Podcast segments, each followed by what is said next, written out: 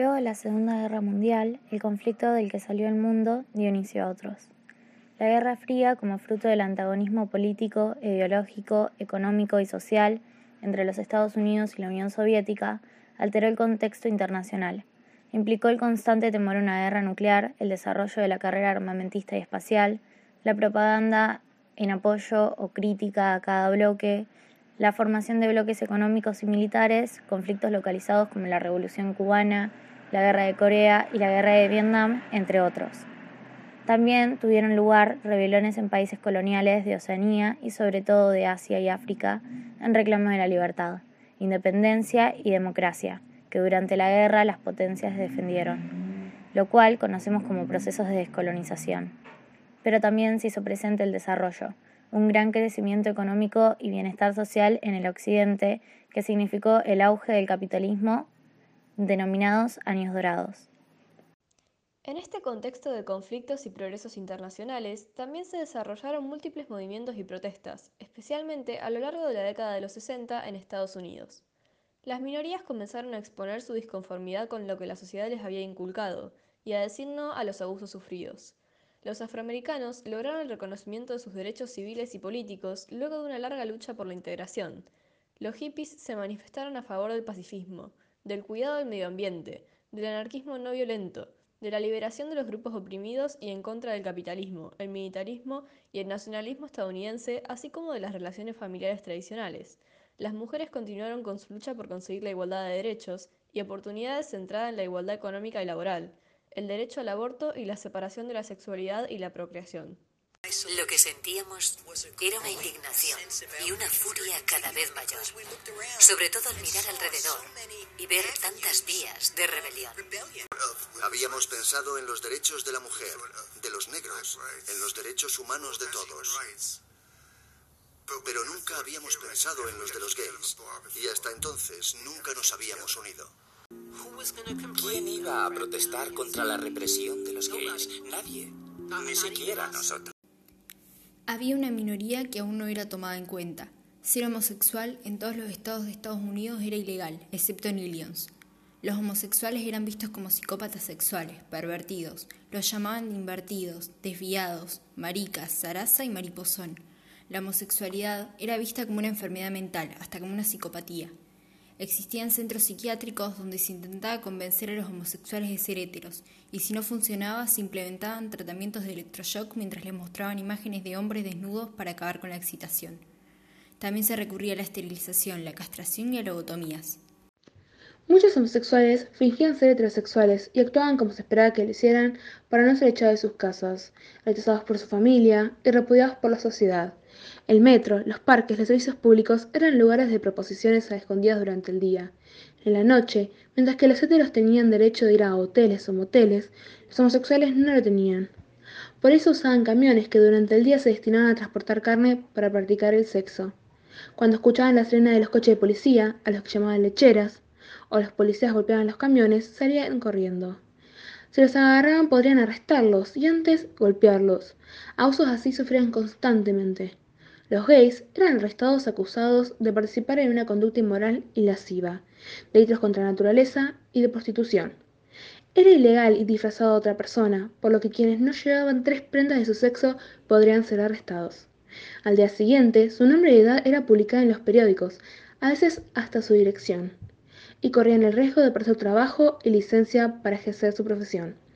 También eran víctimas de varios ataques llevados a cabo por justicieros, quienes los estrangulaban, les disparaban, los tiraban al río y los golpeaban. Eran etiquetados de locos por los médicos, de inmorales por los líderes religiosos, de incontratables por el gobierno, de depredadores por los noticieros y de criminales por la policía. Los llamaban la gente del crepúsculo. No se los veía hasta el anochecer, cuando concurrían a bares gays, que se encontraban en callejones oscuros donde no iba nadie. Funcionaban como sus puntos de reuniones durante la noche. Muy pocas personas se atrevían a abrir bares gays por temor a que la policía los cerrara, ya que las autoridades creían que la presencia de personas homosexuales en donde se bebía alcohol fomentaba el desorden. La mafia vio en los bares gays un negocio, y Tony Lauria abrió Stonewall Inn. Se encontraba en Christopher Street en Greenwich Village, barrio que los gays frecuentaban. La mafia era propietaria de las máquinas de tabaco, rócolas y gramolas. Vendían alcohol adulterado a precios exorbitantes, el cual robaba de camiones y entregaba sobornos a la policía, quienes pasaban con regularidad para cobrarlos. El bar se convirtió en el centro de la vida social de los homosexuales, desde chicos de las calles, blancos y negros del sur, artistas, boxeadores, diseñadores y gente importante de museos, porque les permitían bailar y mostrarse afecto debido a la iluminación oscura, lo cual no era posible en otros bares gays. También concurrían travestis, trans, drag queen, latinos y afroamericanos. En Stonewall Inn, los gays que no se disfrazaban se encontraban delante, en tanto las drag queens se encontraban en la sala de Gramola. Con la escasa iluminación y las ventanas tapadas podían tocarse, pero cuando se encendían las luces significaba que la policía había llegado y debían separarse para evitar una redada. La policía los hacía formar filas, mostrar el carnet y vaciar el local. Habitualmente ocurría a primera hora cuando no había mucha gente. Sin embargo, la noche del sábado 28 de junio de 1969 fue diferente. En noviembre se celebrarían las elecciones para alcalde de Nueva York. Como parte de su campaña de reelección, el alcalde John Lindsay ordenó a la policía aumentar las medidas contra los bares y así también incrementaron los ataques. Se sumó la llegada del comisario Seymour Pine a la ciudad en el mes de junio. Decidió enfrentar la corrupción policial, empezó a perseguir a los bares que aceptaban homosexuales, acabando con los acuerdos entre la mafia y la policía de la ciudad. Noche tras noche realizó procedimientos allí. La mafia actuaba con velocidad y al día siguiente reabría el local como si nada hubiera pasado. El 24 de junio decomisaron las bebidas y arrestaron al staff.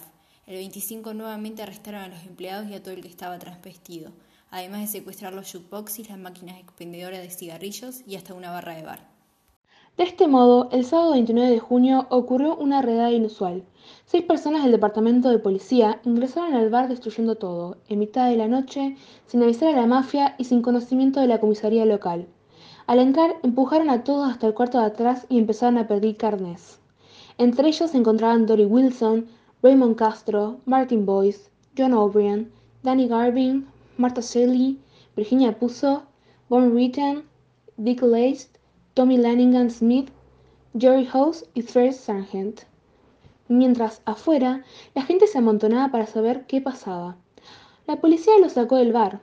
Un grupo salió con los brazos en alto formando la B de Victoria. Muchos se resistían, pero una drag queen fue atacada por uno de los agentes después de que ésta le pegara con el bolso. Esto provocó que aumentara el enojo. Comenzaron a tirar monedas, pero cuando una lesbiana salió del bar y forcejeó con los agentes que intentaban meterla en el auto, las monedas pasaron a ser piedras, y la botella junto a insultos y burlas. Lo que parecía solo un disturbio se transformó en algo más peligroso, por lo que las fuerzas policiales se vieron obligadas a meterse dentro del bar. Llevaron retenidos a algunos gays, entre ellos Raymond Castro y Boyne Reuter, y eligieron acompañar los dos reporteros del periódico The Village Boys, Lucian Truscott y Howard Smith. Los policías se encontraban nerviosos porque no podían contactar con la comisaría más cercana para pedir refuerzos y sabían que si entraban los matarían. La ira era tal que querían lastimarlos. Sin embargo, el policía al mando, Seymour Pine, dio órdenes de no disparar. Fuera, la gente tiraba cosas contra las ventanas, se subía a coches y cubos de basuras gritando y encendían una hoguera. Un grupo hasta arrancó un parquímetro para usarlo como ariete y entrar al Stonewall Inn. Dentro, la policía buscaba salidas. Finalmente, una de las mujeres policías se coló por una ventana y pudieron salir. En ese momento se comenzaron a escuchar sirenas. Llegaron autobuses de policía llenos de antidisturbios que formaron una línea para empujar a la gente por la Christopher Street hacia el Stonewall Inn. Los policías del bar comenzaron a sacar a los rehenes para llevarlos a los camiones, pero Raymond Castro los empujó permitiendo que pudieran escapar. Una de las drag queen, que se hacía llamar Miss New Orleans, y quienes la rodeaban comenzaron a avanzar cantando y bailando, haciendo retroceder a los antidisturbios. La gente daba vueltas a las manzanas y salían detrás de ellos, empujándolo desde el otro lado. Los disturbios se tornaron más violentos cuando incrementaron los refuerzos policiales y comenzaron a golpear sus cabezas, en tanto la gente les lanzaba papeleras incendiadas y rajaban las ruedas de sus coches. Nos unimos. Todavía no sabíamos hacia dónde íbamos, qué organización queríamos cómo irían las cosas. Pero nos convertimos en algo a lo que yo, como persona, podía aferrarme de pronto. De repente tenía hermanos y hermanas, algo que nunca había tenido. Los homosexuales, trans y drag queen sintieron que amenazaban con quitarles el lugar donde podían sentirse personas, y la gente de la calle actuó pensando en la supervivencia. Eso fue lo que los hizo estallar. Antes de las revueltas en Stonewall, nadie, ni siquiera ellos mismos, hubieran pensado en protestar contra la represión. Eran muy pocos los antecedentes de lucha. Existían organizaciones a favor de los derechos de los homosexuales, como las Hijas de Bilitis y la Sociedad de Matachín, la cual logró que se dejara de perseguir a los gays. Además, esta sociedad organizaba manifestaciones anuales frente al Independence Hall, en las que las mujeres se vestían con blusa y falda y los hombres con traje y corbata para que la gente se identificara con ellos y comprendieran que los homosexuales también son seres humanos y ciudadanos. Aún estaba lo bastante oscuro para que la luz de las farolas se reflejara en todos los cristales rotos, en todos los destrozos. Y la ropa de colores, enganchada en distintos sitios, era como si estuviera todo decorado. Era precioso, relucía como la mica. Era como si la calle de la pelea estuviera llena de diamantes, como una recompensa. Luego de esa noche sentían que debían hacer algo más para unir a más grupos. Imprimieron 5.000 panfletos atacando la relación de la policía con la mafia, la cual debía acabar. La gente del barrio los empezó a apoyar, también los gays que tenían trabajo o mucho que perder, los panteras negras y los opositores a la guerra. Ya no había vuelta atrás. No había vuelta atrás porque habíamos descubierto un poder que no sabíamos que teníamos. La siguiente noche el Stonewall volvió a abrir, lo que significó más revueltas. La ira era mayor, al igual que el número de gente y antidisturbios que atacaron con gas lacrimógeno y golpes, no solo a la espalda y a las piernas, sino también a la cabeza dejando personas muertas. En las dos noches posteriores la tranquilidad inundó Greenwich Village debido a la lluvia, hasta llegar a la noche del miércoles, la más violenta. La revuelta del 2 de julio contó con enfrentamientos que duraron horas entre bailes y cantos de las drag queen a modo de burla y panfletos que clamaban saquen a la mafia y a los policías de los bares gay. Unos grafitis en la pizarra local rezaban Gay Power y Gay Prohibition Cops Feeds Mafia, que traducido sería Poder Gay y Prohibición Gay corrompe a policías, alimenta a la mafia. La prensa, desde la televisión a los periódicos, no publicó nada o se refirió a lo ocurrido en términos peyorativos. Solo el New York Times publicó algo y The Village Voice elaboró un artículo, en el cual al llamarlo maricas consiguió la primera protesta de homosexuales para ser llamados con el término gay. En su intención por mostrar su reacción y continuar luchando contra la represión y los abusos que sufrían, Martha Shelley propuso realizar una manifestación a la que muchos estuvieran a favor. Comenzaron siendo entre 100 y 120 personas, pero a medida que marcharon por la Sexta Avenida fue creciendo hasta ser 2.000. Lo llamaron la primera carrera, mientras atravesaban rápidamente la calle. Pero lo que surgió, buscando proponer algo en lo que pudieran participar todos los grupos, desembocó en lo que es el desfile del Día del Orgullo Gay. Con Stonewall, los homosexuales exigieron ser tratados dignamente, dejar de ser perseguidos y que se respetaran sus derechos y a partir de las revueltas se volvieron mucho más visibles, no solo para el mundo exterior, sino para ellos mismos. Hasta la actualidad, Stonewall sigue vivo cada año en los desfiles del Día del Orgullo Gay que se realizan alrededor del mundo, en los que se reivindica y se continúa con la lucha por la igualdad y la dignidad, y se hace visible la presencia del movimiento LGBT en la sociedad. Hoy en día, el colectivo continúa manifestándose en contra de la criminalización de la homosexualidad, incluida la cárcel hasta la pena de muerte, y la marginación social que sigue vigente en 72 países del mundo como Jamaica, Egipto, Arabia Saudita, Irán, Nigeria, Sudán, Malasia, India, entre otros. Asimismo, hay países donde la libertad de expresión y el trabajo de las organizaciones LGBT se ven limitadas. Aún en los países en los que existe protección contra la discriminación por la orientación sexual, continúan existiendo marginaciones, ataques físicos y verbales, intolerancia y repudio, dificultades para conseguir trabajo.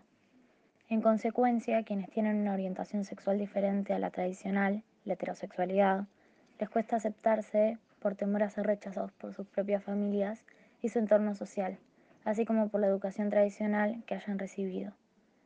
En el otro extremo existen países que han ido más allá, ampliando los derechos de las personas LGBT, al aprobar leyes de matrimonio igualitario y de familias homoparentales, normas castigan la incitación al odio, la violencia o la discriminación por razones de orientación sexual y la legalización del cambio de sexo, así como tratamientos y cirugías para esto.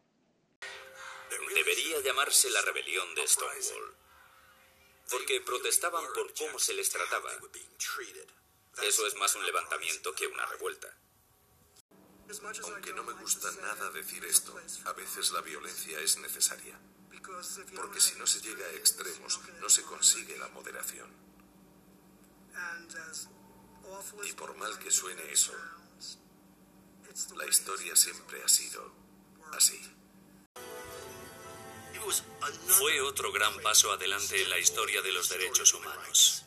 Así fue.